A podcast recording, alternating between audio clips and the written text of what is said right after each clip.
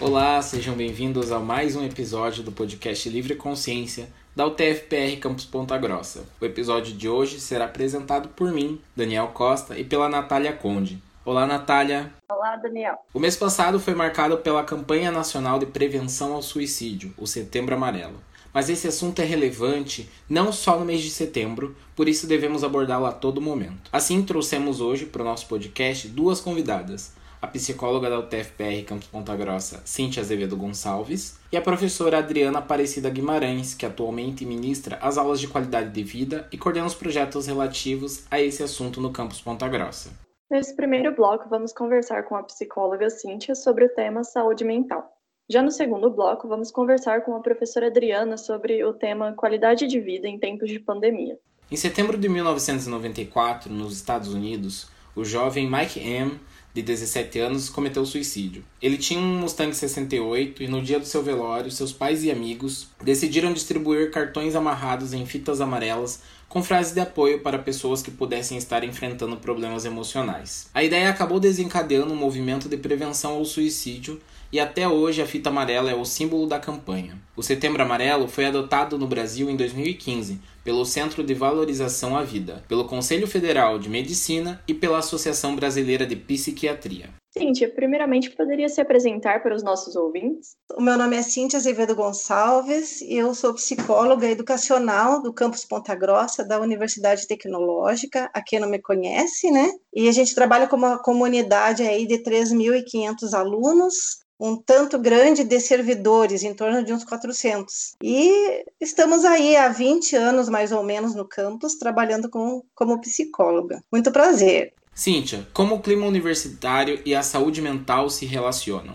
Então, antes de mais nada, eu gostaria de fazer uma pequena retificação, porque na internet é, está bastante divulgado que o Setembro Amarelo começou com a história ocorrida nos Estados Unidos no ano de 1994, né, com aquele menino que se suicidou. É, independente da história ser verdadeira ou não, a gente não conhece, né? Imagino que tenha sido mesmo. Porém, é, é importante a gente retificar que no Brasil, essa campanha que começou muitos anos depois, ela foi uma iniciativa totalmente brasileira, não seria justo a gente alegar que foi aquele fato né, que gerou a ideia do Setembro Amarelo aqui. Conversando com a representação regional do Centro de Valorização da Vida, né, a gente é, achou interessante desvincular uma coisa da outra. Talvez tenha sido uma coincidência grande, né, daquele fato ter ocorrido com fitas amarelas, a campanha deles, né, porém aqui no Brasil foi motivado principalmente pelo sinal de trânsito, a luz amarela,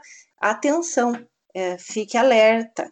Então, é esse foi o intuito da campanha do, do Setembro Amarelo ter escolhido essa cor, sabe? Segundo o Centro de Valorização da Vida, que é a ONG que idealizou a campanha em 2015. Então, só para a gente retificar uma informação aí que está sendo veiculada, até nós acreditávamos que tinha a ver diretamente com aquela história. Então, agora retomando a nossa pergunta inicial, como o clima universitário e a saúde mental se relacionam? Olha, Daniel, uh, bastante. Tem uma pesquisa feita pelo um evento nacional que congrega todos os reitores das universidades eh, federais então, essa congregação de reitores das universidades iniciou uma pesquisa, eh, divulgou uma pesquisa que foi feita, né, bem importante entre os, os, os, universitários das federais, o quanto o ambiente universitário ele potencializa transtornos mentais. É uma, um resultado bem, bem triste, mas é real e a gente não pode passar por cima. Então, uh, nós temos aí o Brasil, segundo a Organização Mundial de Saúde, como o país que é campeão em transtornos de ansiedade, e na América Latina ele é campeão em depressão, no mundo em ansiedade e na América Latina em depressão. Só que dentro das universidades esses fatores são incrementados, são potencializados. Por quê? Porque a universidade nós sabemos que é um ambiente de muita pressão por resultados, uma pressão por alcançar rendimento, né, por, é, muito competitivo também, né, em que as pessoas competem por coeficiente, também é, é, são vários fatores que é, entram na questão da universidade, né? Então, não é só porque tem cursos muito difíceis e que exigem muito. Também nós temos um problema que é muito visível, que é o conceito do que é sucesso, né? Isso é na sociedade. Então, nós sabemos que é, os universitários eles são a nata da sociedade, uma parcela ínfima da sociedade que alcança a universidade. E muitas vezes esses estudantes eles fazem todo o empenho possível e as famílias também para que eles entrem na, na Universidade Federal. Ao conseguir uma vaga na universidade, então isso seria um sinônimo de sucesso. Né? Mas não é bem assim. O que é sucesso na vida? A gente tem que questionar o que é sucesso. Será que sucesso é você ter um bom, uma boa profissão que, porque dá dinheiro? Então, por exemplo, a gente tem muitos cursos de engenharia, ou será que sucesso na vida seria você ser realizado com o que você faz, você ter um senso de sentido em que, em que as tuas habilidades, né, os teus valores, as tuas crenças, o teu trabalho, ele vai fazer um diferencial na sociedade. Talvez você tenha predisposição para trabalhar com um assunto muito diferente daquele curso que você faz. E quando você entrou na Universidade Federal naquele curso, não tem o que você gostaria, foi naquele que você entrou, e aí você fica com a sensação de que agora você não pode sair, porque se você sair, você estará dando um atestado de pouca inteligência com o que você faz, do que a, com as oportunidades que a vida te dá, né? Então é assim que se encara. Se eu entrar num curso que não tem a ver comigo, eu não posso sair porque eu estou numa federal, eu tenho que ficar de qualquer jeito. E esse é um grande fator que leva a depressões bem profundas e a risco de suicídio bem severo, quando a pessoa não consegue encarar a família para dizer: eu não quero esse curso, eu não quero essa universidade, eu quero outro caminho na minha vida. Então, tudo parte lá do conceito: o que, que é o sucesso para mim? É ter um curso numa federal? Né? Será que isso não seria pouco relevante em relação à felicidade de alguém? Então, o mito de que só tendo diploma eu vou conseguir ser alguém na vida, né? A gente tem isso. Claro que a gente sabe que o diploma ele confere uma possibilidade bem maior de um ganho financeiro. Só que a felicidade ela não pode ser baseada só no ganho financeiro. A custa do que esse ganho financeiro? Vou passar os, os melhores anos da minha vida produtiva fazendo algo que eu não gosto, isso compensa, não é verdade? Então a gente tem que ter muito é, olhar para a escolha desse curso, sabe? mesmo que a gente entre num curso que gosta, dentro da universidade tem alta competitividade por currículo. Quem faz parte de centro acadêmico, quem faz parte de projeto, quem faz parte de semana acadêmica, você vai ganhando currículo. Obviamente que o currículo conta ponto e abre horizonte para uma série de oportunidades na vida de vocês, né? Porém, muitas vezes aquele currículo a pessoa está indo na contramão das suas tendências naturais. Ela às vezes ela não, não queria estar ali. Não é aquilo que faz sentido para ela. É, vem na mesma linha da, da má escolha do curso. Então, que tipo de atividades essa pessoa vai se envolver para ter currículo e que façam sentido para ela? Então, a gente vê muitos uh, jovens entrando num caminho sem sentido para si próprio. Isso é, é, um grande fator de problema de adoecimento mental na universidade, porque é competitivo, tem pressão, é difícil e ainda você fazer o que você não é predisposto, o que não gosta, aí é uma bomba, né, para a tua saúde mental. É, uma outra questão, né, o ambiente universitário, muitas vezes ele se torna desumano, nessa coisa que todo mundo está correndo atrás de fazer, é, de ter os seus resultados, né, as suas aulas, os seus horários são bem espremidos, o seu tempo é curto e acaba que o humano ele é deixado à margem. Compromissos das tarefas, das atividades, ele assume um valor muito maior.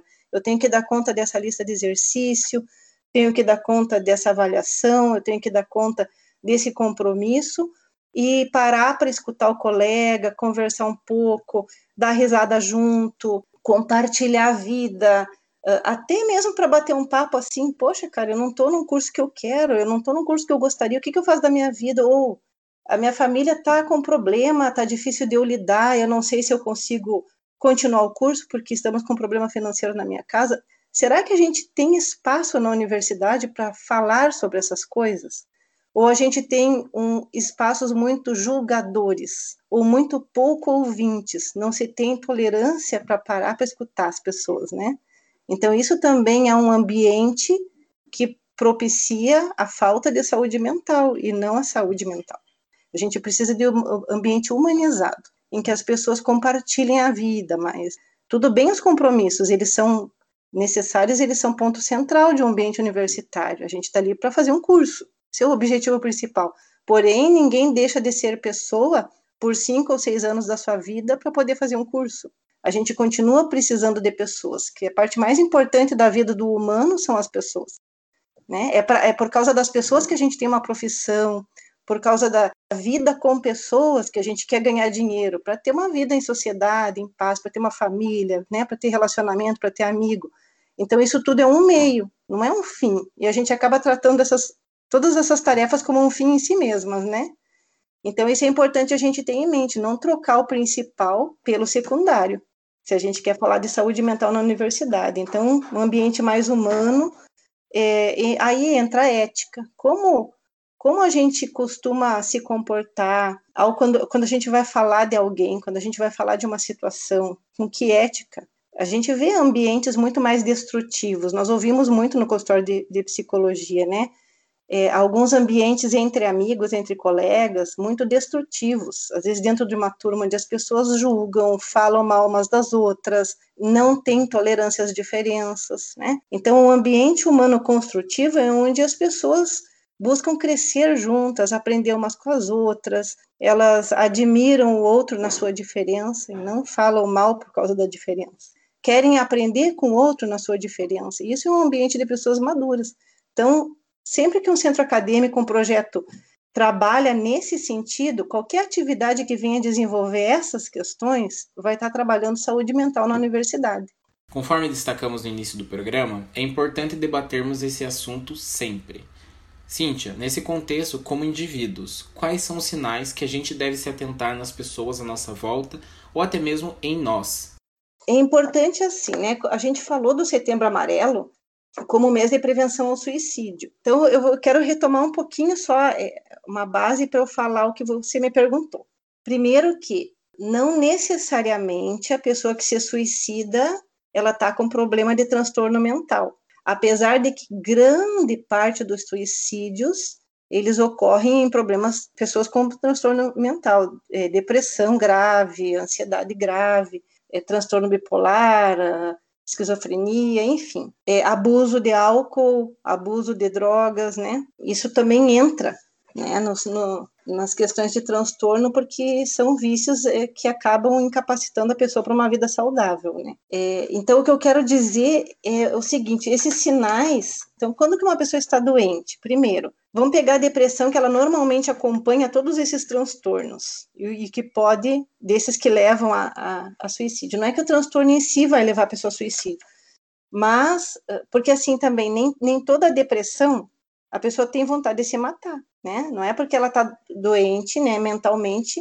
que ela vai necessariamente ter vontade de, de suicídio. É, mas é um, um dos sintomas da pessoa possível para pessoa com depressão. Então, primeiro assim, quando que a gente vê que uma pessoa pode estar com depressão? Depois a gente vai ver como a gente vê que uma pessoa pode estar é, pensando em suicídio, né? A depressão, ela não é uma simples tristeza, né? A gente tem que é, diferenciar o que, que é uma tristeza porque terminou um relacionamento, porque o pai perdeu o emprego, porque reprovou numa disciplina, porque brigou com um amigo, e que a gente chora lá um dia inteiro sem parar, ou dois, depois levanta e segue a vida. A depressão é uma tristeza, ela normalmente se caracteriza, é um dos principais sintomas a tristeza, mas nem sempre aparece a tristeza, mas é um dos principais sintomas, é, é uma tristeza duradoura e sem uma causa aparente. A pessoa não parece que ela tem um motivo justificável para estar tão triste por tanto tempo. Pelo menos por umas três semanas, né? Tem aí alguns diagnósticos que falam duas semanas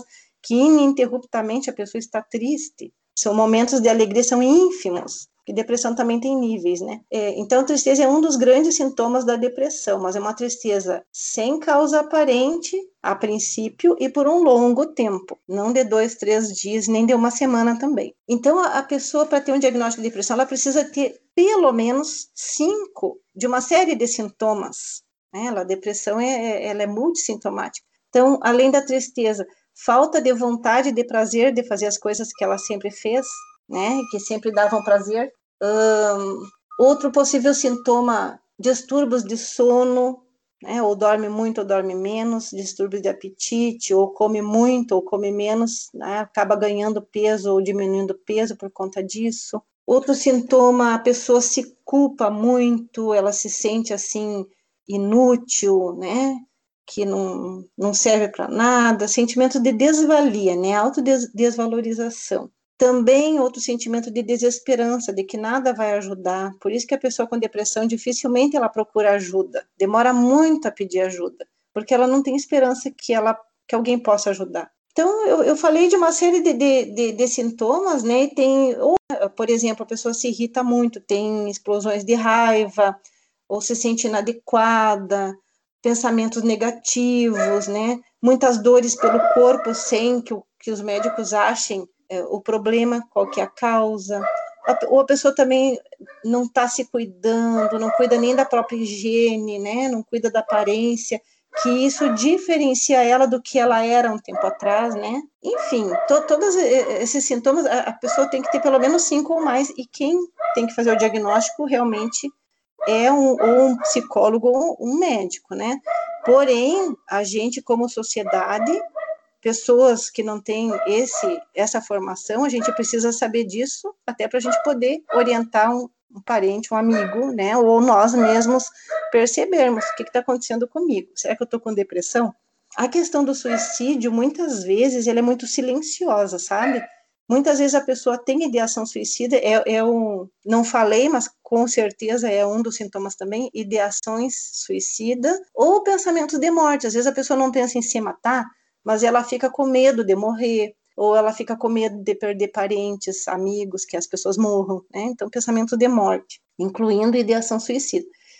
Só que às vezes ela tem esses pensamentos e ela nunca fala. A pessoa pode estar com depressão e não pensar em se matar, ou ela pode estar pensando e ninguém sabe. Quando a gente tem intimidade suficiente com um amigo, por exemplo. A gente pode perguntar, né? Se a gente já está falando do assunto, ele já, já está desabafando conosco, cara, eu estou passando por isso, eu não paro de chorar, né? Você está tendo aquela credibilidade daquele desabafo, não tem problema você perguntar. E você tem pensado em fazer alguma coisa com a sua vida? A gente tem muito esse mito, e por muito tempo, até no meio dos profissionais que lidam com a saúde mental, o mito de que se a gente perguntar, a gente vai estar tá dando ideia. Não, sabe? É, a pessoa não vai pensar em se matar só porque alguém perguntou para ela. E esse alguém tem que ser alguém próximo o suficiente, com credibilidade para isso. E estando dentro do tema, você está ali desabafando, não tem problema. Você pensou, pensou em fazer? Porque o risco de suicídio ele tem níveis também. Primeiro, quanto tempo a pessoa está com esses pensamentos? Segundo, são só pensamentos ou já são planos?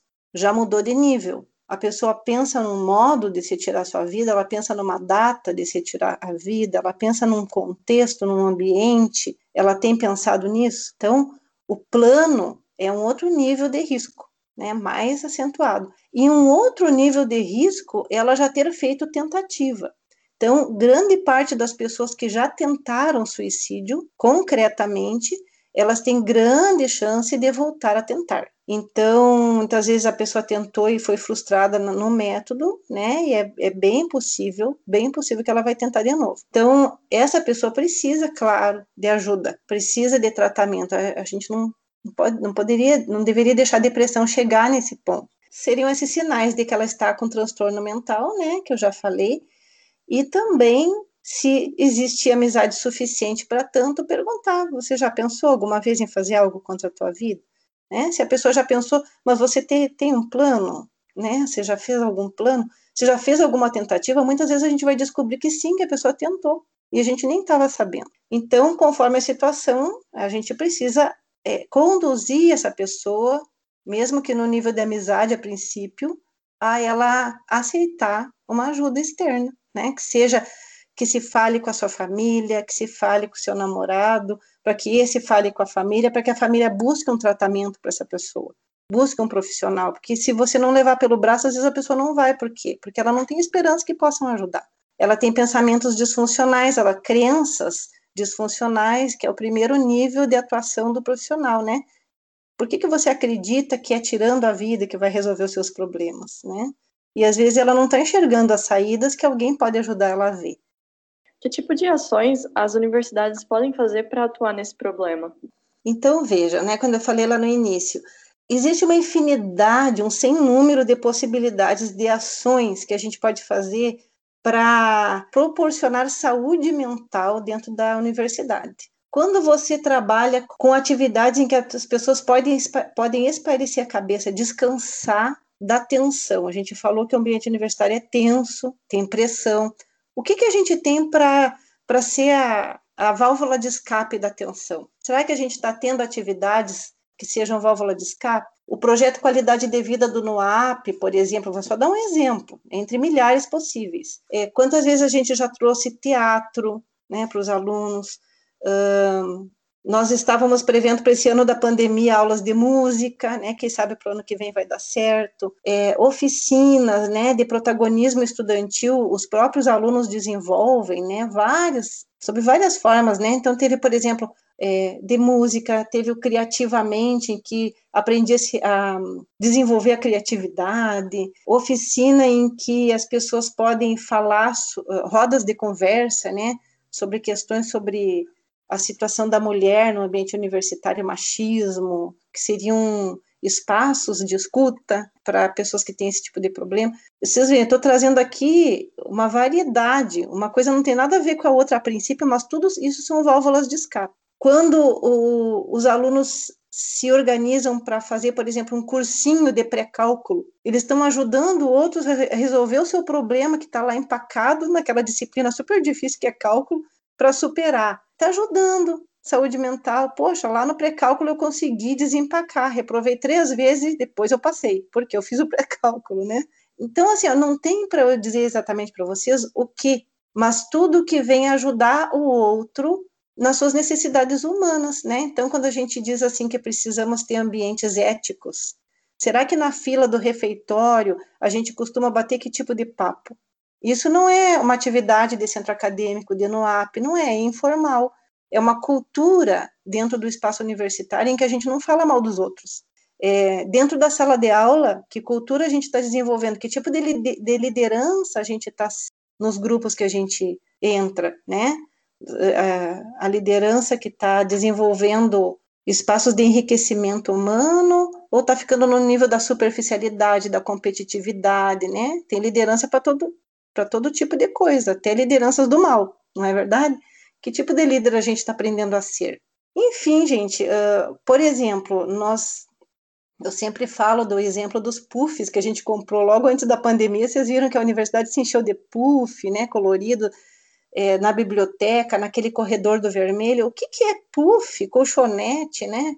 É, antigamente isso seria inconcebível a gente conseguir comprar para dentro da universidade. Infelizmente, tem tanto problema de saúde mental que nós acabamos convencendo a gestão de que humanizar o ambiente significa, inclusive, é, ver que tem aluno lá tirando uma cesta no chão frio. Isso é desumano, não é verdade? E aí, quando o puff é colorido, não fica mais alegre? Ah, mas o que, que isso tem a ver? Isso não é importante. Tem a ver porque quando eu, eu vejo um lugar bonito, eu vejo que a universidade gosta de mim.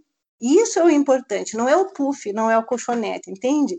Eu senti que a universidade gosta de mim, assim como senti que o colega gosta de mim, que o professor gosta de mim. Então, como a gente não tem controle sobre o outro, que sejamos nós essa pessoa que manifesta gostar do outro. É o melhor jeito de você prevenir saúde mental, problema de saúde mental na universidade. Seja você a pessoa que faz o outro se sentir bem onde quer que esteja, entende? No que consistem as ações de prevenção? Então, as ações de prevenção seriam essas, né, que eu dei exemplos. Dentro, por exemplo, de um, de um contexto de projeto de competições, que a gente tem lá o aerodesign, a gente tem, tem uma infinidade de projetos dentro da universidade. Naquele contexto, quando você desenvolve bem desenvolvido o trabalho, né, dá espaço para mais gente possível participar, torna aquele um ambiente agradável de, e rico, né, em que as pessoas se desenvolvem e gostam de estar lá, você está fazendo ação de prevenção. Quando você é um protagonista e você desenvolve oficinas em que é, proporcione o bem-estar dentro da universidade para os colegas, né, você está desenvolvendo a prevenção. Quando você é um gestor, que você está sendo diretor, você está dirigindo a universidade e você emprega um pouco de verba, né, nessas questões humanas, né, deixar um ambiente melhor no refeitório, uma, uma biblioteca mais agradável, enfim, é, pro, proporcionar curso para os professores, para que eles sejam melhores professores, você está desenvolvendo prevenção. Quando o NUAP trata bem os alunos, porque eles estão lá concorrendo à bolsa, trata com humanidade, com respeito, respondem quando perguntam, manda e-mail, tem resposta, o edital é bem feito, é respeitoso o modo de tratar, isso é prevenção. Então, tudo que a gente puder fazer para que o outro se sinta bem é prevenção. Aí eu não vou precisar dizer para vocês, façam isso ou façam aquilo. A gente pode, desde eu colocar uma piscina de bolinha para o pessoal brincar num dia D, como a gente pode fazer parte de um projeto de iniciação científica com respeito pelos colegas. Tudo isso é prevenção. Dentro da sala de aula, um ambiente humano respeitoso, né? E tudo, né? Desde o prazo que o professor dá para o aluno entregar um para o aluno entregar um exercício, uma prova bem feita, com tempo hábil, com questões bem claras. Isso é prevenção. Então não é uma coisa, são milhares. Qualquer coisa que você faça fazer, que está no teu âmbito, que você possa, né? Está no teu âmbito de ação, você pode estar fazendo prevenção em saúde mental, desde que você faça aquilo pensando no bem-estar do outro, no respeito ao outro. Cíntia, qual a importância de se debater esse assunto recorrentemente? Nossa, eu acho que é importante sempre, né? É, é um assunto que ele nunca acaba, ele é atemporal. A gente não pode dizer que, porque nós estamos na era da ansiedade, na, na época da ansiedade, porque nós vivemos num, num tempo do ser humano, né, que a sociedade está muito caótica nesse sentido de competitividade, de cada um pensar em si, egoísmo, individualismo, isso tudo leva a problemas de saúde mental em todos os âmbitos, dentro e fora da universidade, né? Mas eh, em épocas remotas lá atrás eram outros problemas sociais, né? A gente tinha um mundo sem lei, um mundo onde a mulher não tinha voz nem vez.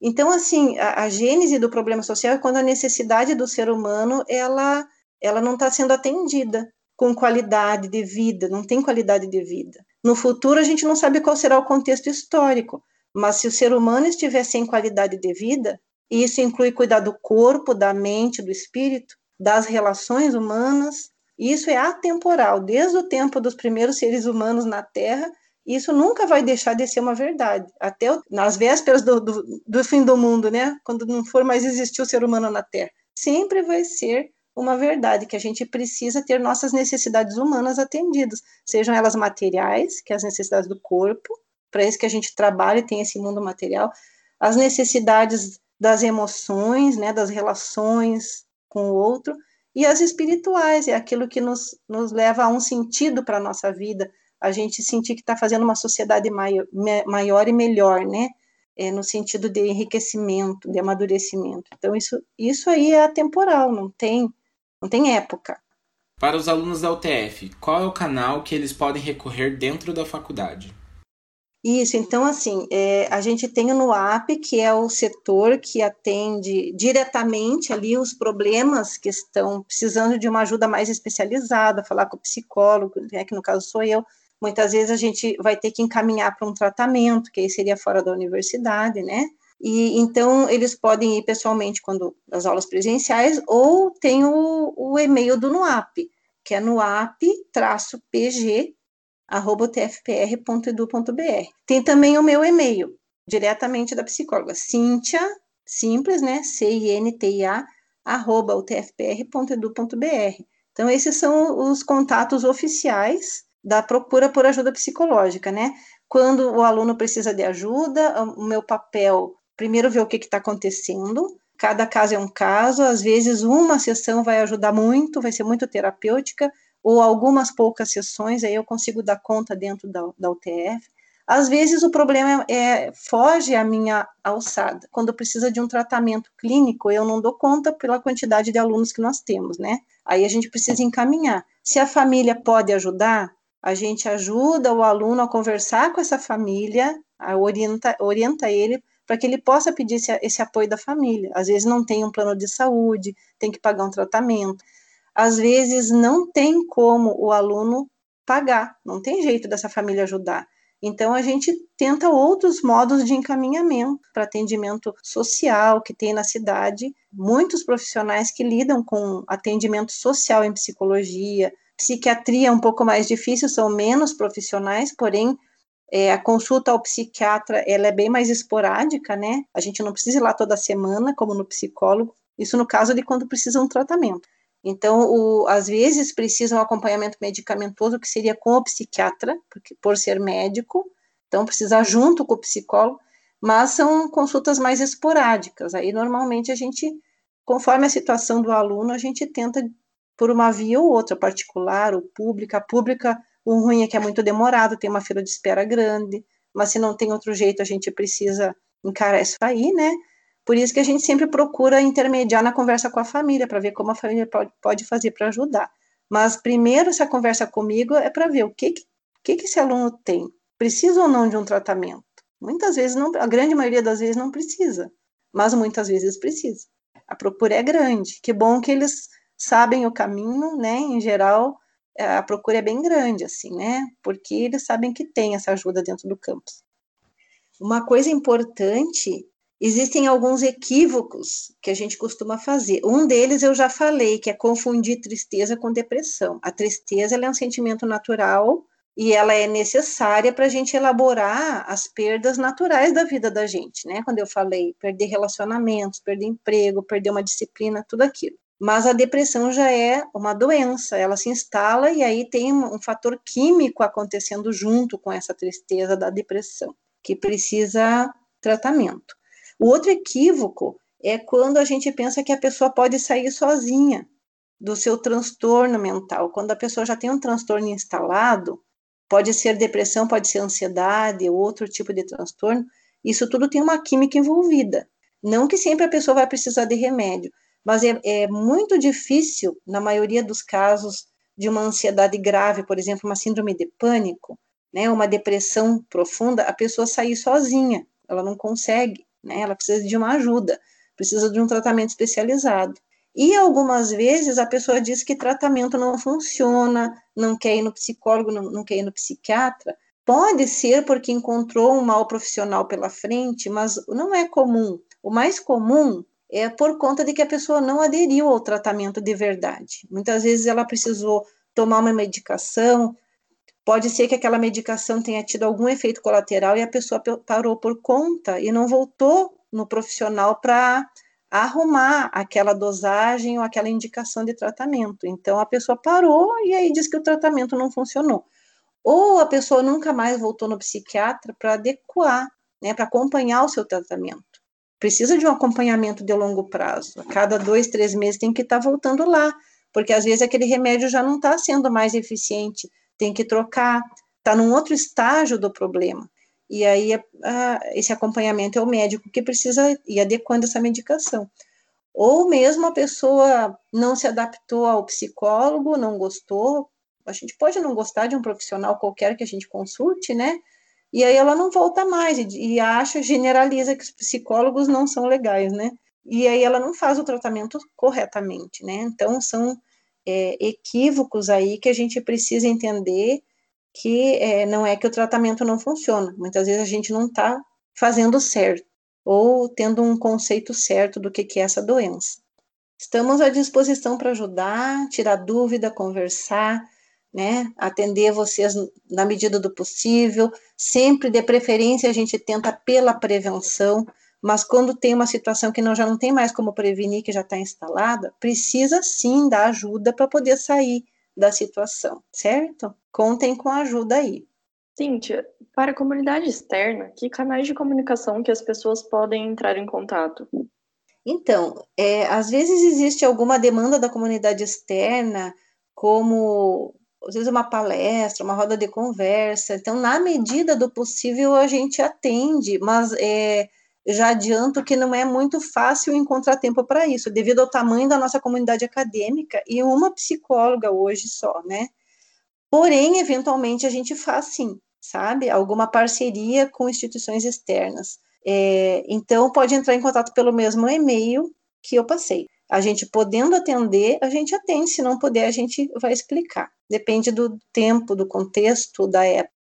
Pessoal, vamos agora para um breve intervalo e no próximo bloco bateremos um papo com a professora Adriana Guimarães sobre o tema qualidade de vida em tempos de pandemia.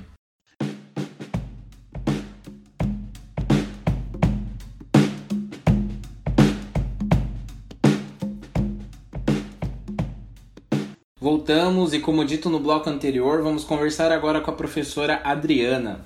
Professora Adriana, poderia se apresentar aos nossos ouvintes? Olá, pessoal. Meu nome é Adriana, eu sou professora do campus Ponta Grossa, da UTFPR. Sou formada em Educação Física, fiz meu mestrado na área de Tecnologia e meu doutorado na área de Ciências Sociais Aplicadas. Atualmente no campus eu trabalho com a disciplina de Qualidade de Vida. Professora, o que é qualidade de vida? Bom, Daniel, respondendo essa questão né, de conceito de qualidade de vida, primeiro é um prazer falar dessa área, que é a área que eu trabalho, né? É meu tema de trabalho. Eu costumo dizer, não existe um único conceito, né, de qualidade de vida, ou seja, um conceito correto de qualidade de vida. Existem sim visões diferenciadas de várias áreas. O conceito mais utilizado hoje, né, para se discutir qualidade de vida é o da Organização Mundial da Saúde, que basicamente é, resumindo, né, fala que qualidade de vida é o estado completo de bem-estar físico e mental. Então, por muito tempo a gente ouviu falar que ter qualidade de vida era sinônimo de ter saúde. Não, é muito mais que isso. Saúde, sim, é um, uma parte da qualidade de vida, é uma das partes, né? É apenas uma parte dela. Mas a qualidade de vida transcende esse domínio essa questão de saúde, ela é muito mais ampla, muito mais abrangente. Então, lógico que a gente fala da questão de saúde física, mas também na questão de psicológica, saúde mental. Então, se você for trabalhar a questão de qualidade de vida, você vai ver que tem vários domínios. Então, quando a gente, quando a gente tem, pode dizer que tem uma boa qualidade de vida, quando você tem um equilíbrio entre elas, entre todas essas, essas áreas. E como as pessoas podem estar contribuindo para melhorar essa qualidade de vida em tempos de pandemia, como agora? Então, Natália, com essa pandemia, nós estamos vivendo novos tempos. É, existe um novo certo. É um momento de mudanças, de adaptações, de desafios. Querendo ou não, geram medos, incertezas, apreensão quanto ao futuro. Então, a importância de manter hábitos saudáveis é fundamental. Alguns desses hábitos que a gente já trouxe antes da pandemia e a gente foi adaptando, né? A gente foi necessário adaptá-los. É, são cuidados simples, mas com grandes resultados no nosso dia a dia. Por exemplo, a primeira coisa que eu diria é definir uma rotina, ter uma rotina. É independente de você estar em casa, né, estar é, numa atividade diferenciada do normal, né, se não tivesse a pandemia, mas definir uma rotina dentro do que você está vivendo. Segundo, fazer pausas periódicas, mesmo que você esteja trabalhando home office, é, nas tuas, nos teus estudos, nas tuas leituras, nas tuas atividades, no teu trabalho, ainda que seja dentro de casa, mas fazer pausas, né, periódicas, intervalos para você descansar, né, ativar a tua mente, descansar e retomar o que você estava fazendo com mais é, energia e qualidade. Terceiro, manter-se hidratado. Sempre, isso em qualquer momento da vida, não só na pandemia, mas é extremamente necessário essa questão ser observada que a gente normalmente deixa para tomar água quando a gente tem sede, o que já é errado. E a última questão que eu colocaria é a questão do sono regular. Então, ter uma regularidade no sono. A tendência em termos em tempos de pandemia é a gente desorganizar esses horários, dormir mais tarde, acordar mais tarde. Mas o mais importante, o mais necessário a se fazer para contribuir com a nossa qualidade de vida é, principalmente, nos adaptarmos entendermos essas mudanças que estamos enfrentando, que o mundo inteiro tá, está enfrentando. É importante ter claro que vai passar, mas que temos que passar por esse desafio é, da melhor forma possível, enfrentando e cuidando de si e do próximo. Professora Adriana, como a prática de exercícios físicos influencia no psicológico das pessoas e na saúde como um todo? A prática de atividades né, físicas, de exercícios físicos, é a área que, dentro da minha disciplina, eu mais dou enfoque, porque a minha disciplina é qualidade de vida, com ênfase na atividade física, né, como a atividade física pode melhorar a qualidade de vida do ser humano. E a prática física é uma das formas mais eficientes de se tratar doenças que envolvem a saúde mental e física. Fora todos os benefícios já comprovados, físicos, é, que a gente já sabe, né? Existe também a liberação de hormônios que a gente chama de hormônios do bem-estar, sendo eles a serotonina e a endorfina, que melhoram essas questões de ordem da saúde como um todo e especialmente a saúde mental.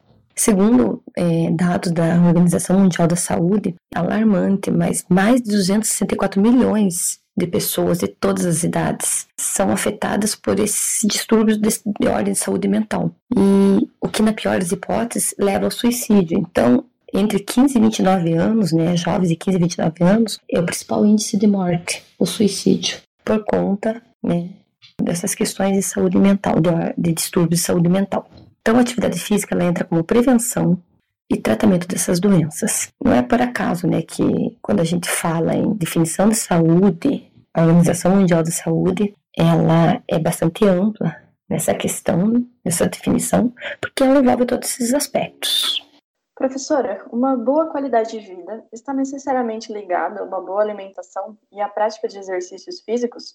Sim, com certeza. Alimentação e exercício físico são pilares, né, da qualidade de, de vida, do conceito da grande área de qualidade de vida, são, um dos, são alguns dos pilares, né, e ter uma alimentação saudável, equilibrada, é, no que diz respeito a nutrientes e vitaminas necessárias, é, aumenta, né, a disposição e o bem-estar. Vale ressaltar que a qualidade do sono também é extremamente importante e manter uma rotina de horário regular para o sono também é fundamental. O porquê? É, ele vai melhorar tua atividade né, diária, teu nível de. É, vai diminuir teu nível de estresse.